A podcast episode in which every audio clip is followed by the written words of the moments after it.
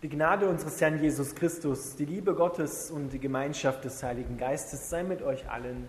Amen. Ich lese den Predigtext aus dem ersten Petrusbrief, Kapitel 5, die ersten vier Verse noch einmal vor. Die Ältesten unter euch ermuntere ich, denn auch ich bin ja ein Ältester und ein Zeuge der Leiden, die Christus ertragen hat, und auch ich werde an seiner Herrlichkeit und Ehre teilhaben, wenn er wiederkommt.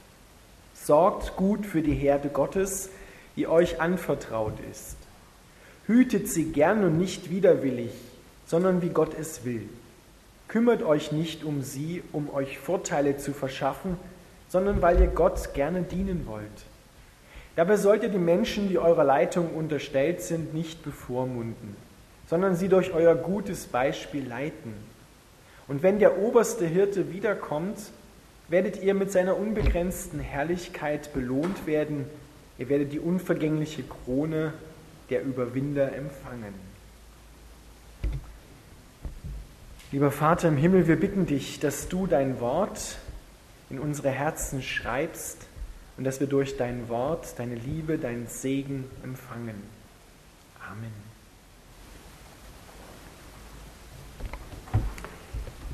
Ihr Lieben, heute begleitet uns ja das Bild vom guten Hirten und seinen Schafen. Und auch Petrus hat dieses Bild in seinen Briefen aufgenommen, denn er selber hat ja mit diesem Bild lebensverändernde, tiefgreifende, lebensverändernde Erfahrungen gemacht.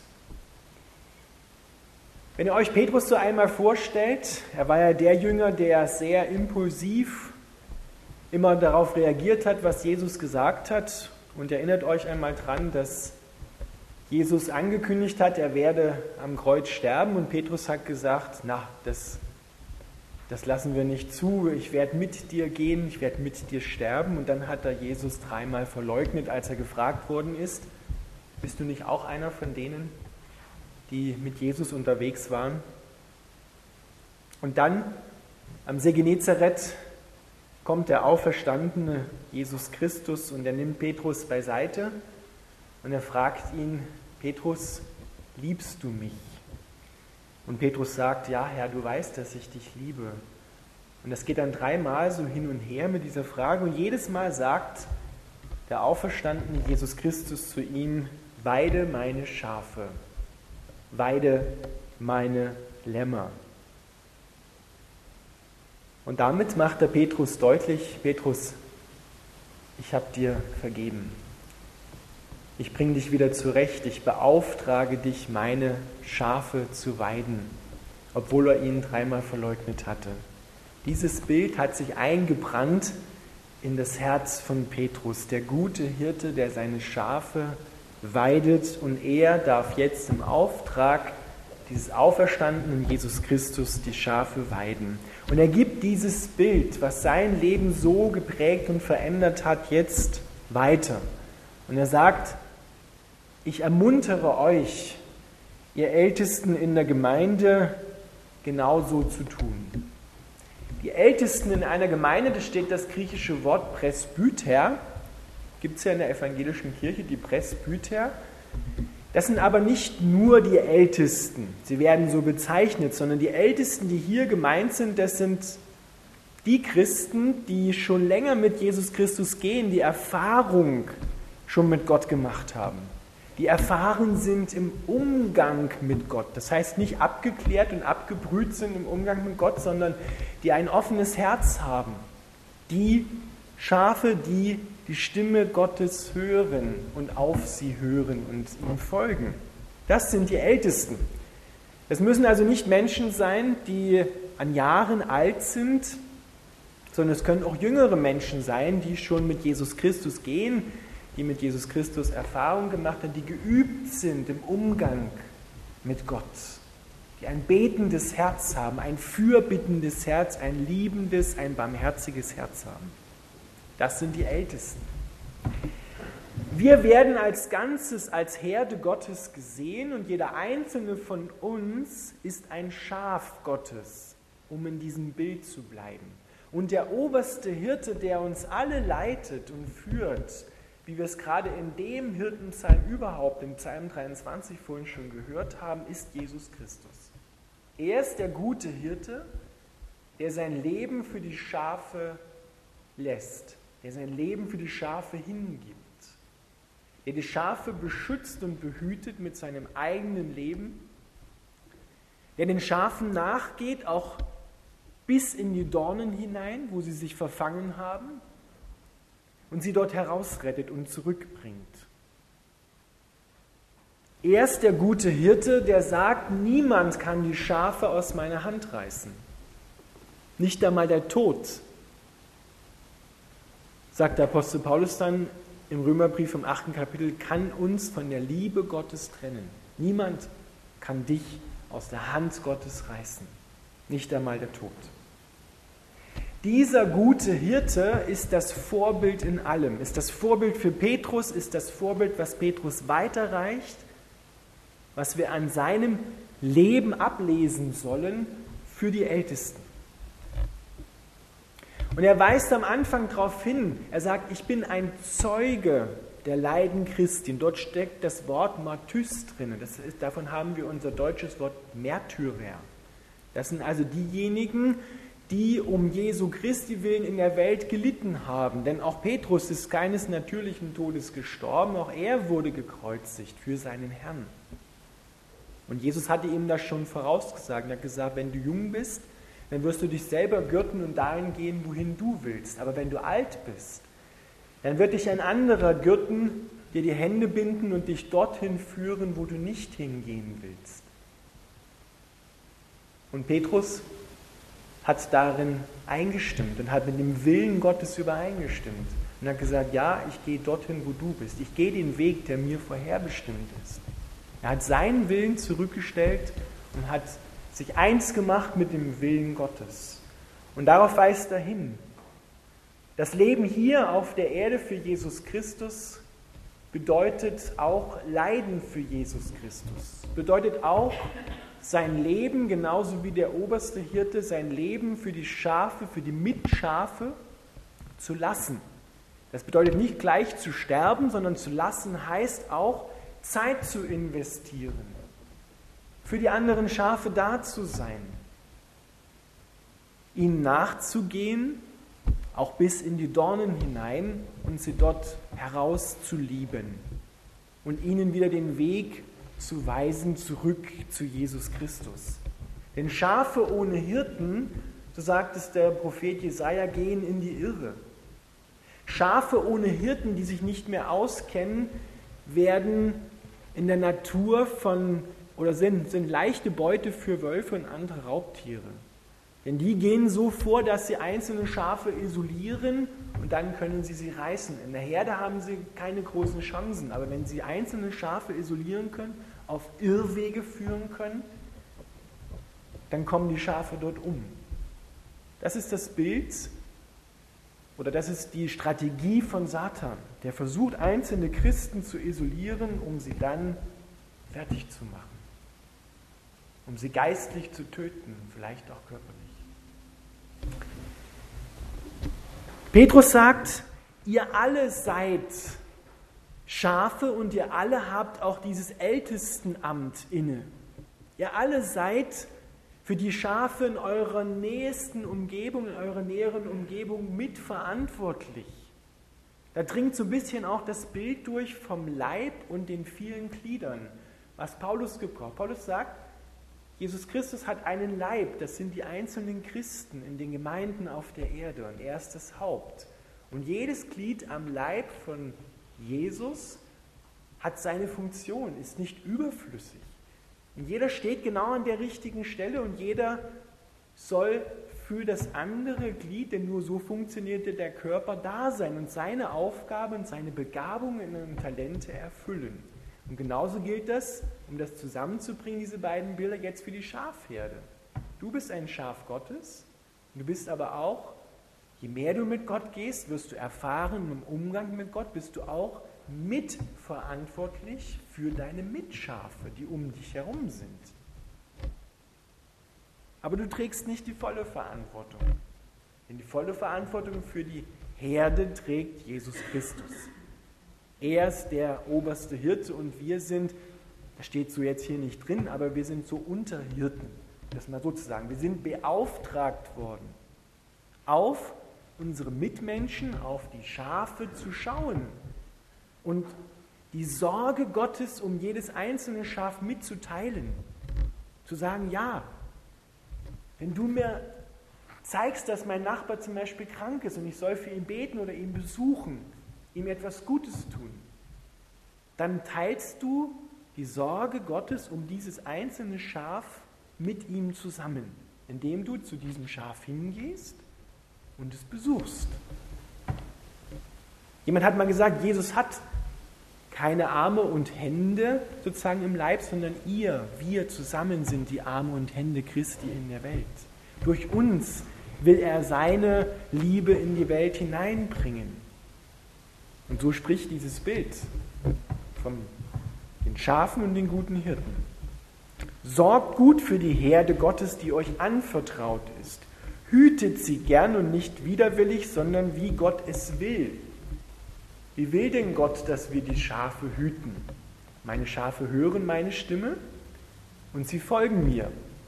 Das heißt, wir müssen zu Gott gehen und ihn fragen und hinhören, beten, dass wir seine Stimme gewohnt werden, dass wir selber erst einmal als Schaf lernen, geleitet zu werden und geführt zu werden, dass wir das richtige Futter bekommen. Und das richtige Futter, das steckt hier drinnen in der Bibel. Das ist das frische Gras und das saftige Gras und das frische Wasser, die Weide, auf die uns Gott führt. Und das müssen wir essen und trinken, in uns aufnehmen, verstoffwechseln. Und dann werden wir merken, wow, das ist gutes Futter. Das gibt uns Kraft, das stärkt uns, es laubt uns nicht aus, es sind nicht leere Kohlenhydrate, sondern da steckt alles drin, was wir brauchen, Vitamine und Kraft für die Seele und für den Leib. Denn eine frohe Seele, eine freudige Seele ist auch gut für den Leib. Das hängt ja alles miteinander zusammen. Und wenn wir das erfahren haben, dann wollen wir vor lauter Freude auch den anderen Schafen sagen, ey komm, da ist die Weide. Trink nicht da aus der dreckigen Pfütze. Trink nicht da raus. Das macht dich krank. Sondern komm, da gibt es frisches Wasser, das nicht abgestanden ist. Und wenn du einmal frisches Wasser gekostet hast, dann wirst du nicht mehr aus der Pfütze trinken wollen dann willst du das Frische haben. Wir wollen ja auch nicht abgestandene alte Nahrung, sondern wenn wir was Frisches haben können, ist das doch viel besser als etwas Altes, was schon angegangen ist. Aber wir sind oft so, dass wir es nicht mal merken, sondern wir denken, da gibt es nichts Besseres und holen uns das nächstbeste, was wir kriegen können in der Welt. Und wundern uns dann, dass das unsere Seele nicht wirklich satt macht.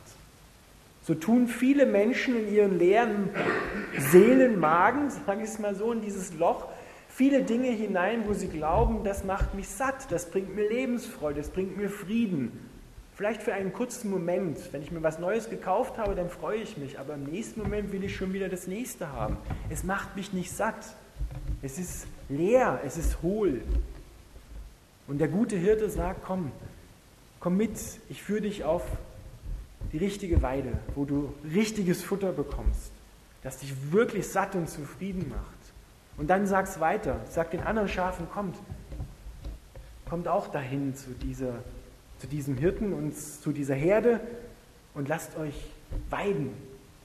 Und diesen Auftrag gibt er jetzt den Ältesten und sagt, weidet die Herde, seid wirkliche Hirten, führt sie. Wenn ihr seht, da ist ein Schaf, ein Mitmensch, der auf Abwege gekommen ist, der leidet, dann geht hin und sprecht liebevoll hinein in sein Leben und sagt, komm, lass das bleiben. Du merkst doch selber, dass, er, dass es dir nicht gut tut, dass es deinen Mitmenschen nicht gut tut, sondern komm mit, ich weiß was Besseres. Und das soll das Vorbild sein, von dem Petrus hier spricht. Leitet sie, bevormundet sie nicht, sondern leitet sie durch euer gutes Vorbild. Ihr Lieben, es braucht in dieser Welt Christen, die ihr Herz öffnen, die ihren Alltag öffnen, die ihre Haustür öffnen und die andere teilhaben lassen an denen, an dem, wie es ihnen ergeht. Und wie sie mit Gott da zurechtkommen. Denn die Menschen draußen suchen. Die suchen nach dem Echten, die suchen nach der Weide und wissen nicht, wo sie sie finden können. Und wir haben schon einmal davon geschmeckt, von dieser Weide. Und sollen sagen, ma, auch ich gehe durch Schwierigkeiten hindurch, auch ich habe Probleme, auch ich habe Verluste. Aber da ist Gott, der mich tröstet, der mich wieder zurechtbringt. Ich halte meine schlimmsten Erfahrungen mit Gottes Segen zusammen, mit seinem Wort. Und da passiert etwas. Das suchen die Menschen. Das, sie suchen das Echte, was ihnen wirklich weiterhilft. Und deshalb braucht es Christen, die sagen, du, ich kenne das Problem, aber ich weiß auch, wo die Lösung zu finden ist. Ich weiß, wer der Erlöser ist. Lass uns gemeinsam, komm, ich hake dich ein, komm mit. Lass uns mal gemeinsam beten. Lass uns das mal gemeinsam vor Gott bringen und schauen, was Gott da sagt.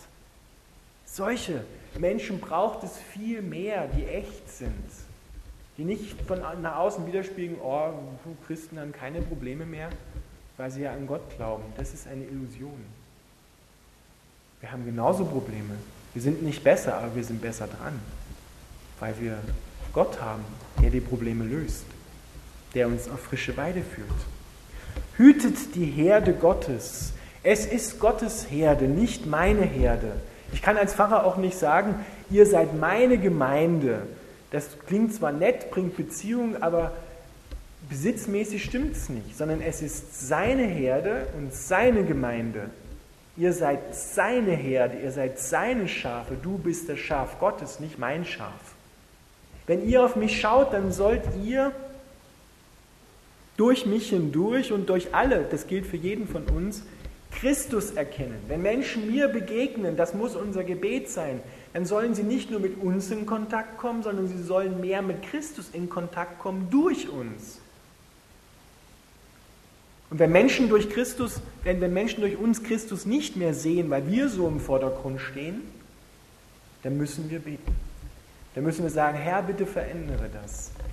Verändere das, dass Christus durch mich sichtbar wird. Dass, denn die Menschen sollen ja an Christus scharf sein lernen und nicht an mir. Beides muss zusammenkommen. Sonst können wir die Herde Gottes nicht leiten und nicht führen. Wenn der oberste Hirte wiederkommt, werdet ihr mit seiner unbegrenzten Herrlichkeit belohnt werden. Dort steht wortwörtlich, mit, ihr werdet den unvergänglichen Siegeskranz, die unvergängliche Krone der Sieger bekommen. Da steht ein griechisches Wort, das heißt Stephanos. Da kommt der deutsche Name Stephan her und das ist die Krone der Überwinder. Das war damals bei den Sportwettkämpfen, wir kennen das so aus alten Historienfilmen, das ist dieser berühmte Lorbeerkranz, den man da bekommen hat. Ja? Der hatte manchmal auch Petersilie mit dabei und andere Kräuter, die da drin waren, die wohl gerochen haben. Und das haben die Sieger bekommen bei Sportwettkämpfen. Aber dieser Kranz, der steht da im Hintergrund, die konnten sich also was vorstellen, wenn der das sagt, der verwelkt. Der geht ein, nach drei Monaten kannst du ihn wegschmeißen, das ist alles hin.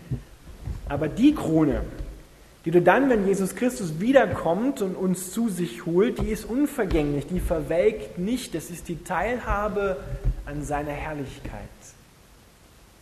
Das ist die Teilhabe an seinem Sieg.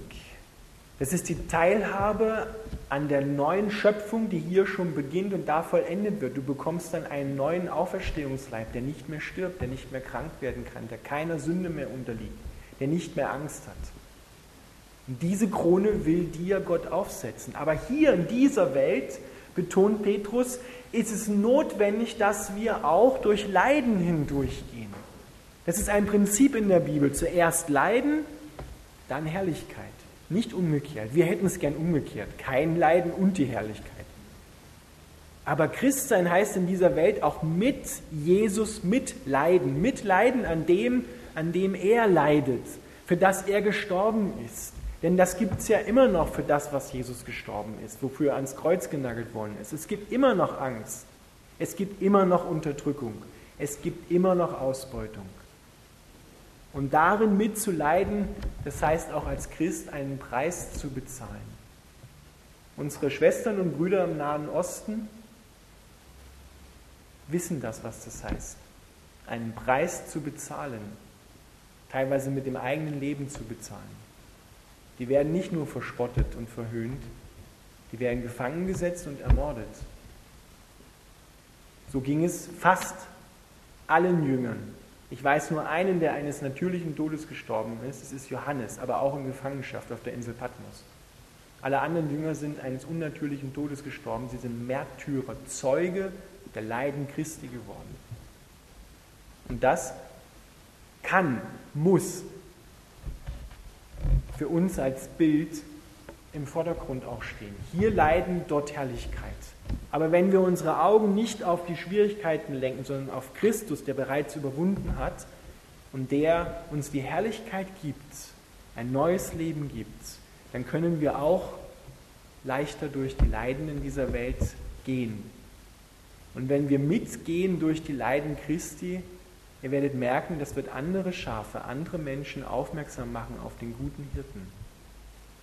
Denn da ist jemand, der mitleidet, der mit in die Tiefen des Lebens hineingeht, der mich nicht alleine lässt. Das brauchen die Menschen. Einsamkeit ist ein großes Thema in unserer Welt, gerade unter älteren Leuten. Und es ist ein Segen, wenn Menschen in diese Einsamkeit hineinkommen und hineinsprechen und sagen, du bist nicht alleine. Ich bin da für dich und Christus ist auch da für dich. Das lässt das Herz aufleben. Das bedeutet Mitleiden an dem, was die Welt macht. Lasst uns gemeinsam beten. Lieber Vater im Himmel, wir danken dir, dass wir uns nicht selber zu Schafen machen können, sondern dass du uns in deine Herde hineingebierst. Wir werden hineingeboren als Schafe in diese Herde Gottes. Und dafür danken wir dir, dass du uns zu Schafen machst mit einem guten Hirten, der uns das volle Programm gibt, beschützt, liebt, uns gutes Futter gibt, das Beste, der auf uns schaut, der in unsere Einsamkeit hineinspricht, der die schweren Steine vom Herzen wälzt. Und ich danke dir dafür, dass wir dadurch fähig werden, lieber Vater, und mach uns fähig dazu, dass wir das an unsere Mitschafe weitergeben dass wir selber so diesen Hirtencharakter, den du hast, in uns abbilden lassen und andere durch uns auf dich aufmerksam werden, auf den guten Hirten, der den Tod besiegt und überwunden hat. Vater, wir beten darum, dass es mehr, viel mehr solche Christen, solche Hirtenchristen gibt. Bring du sie hervor, bring deinen Hirtencharakter auch in unserem Herzen hervor. Wir danken dir dafür. Amen.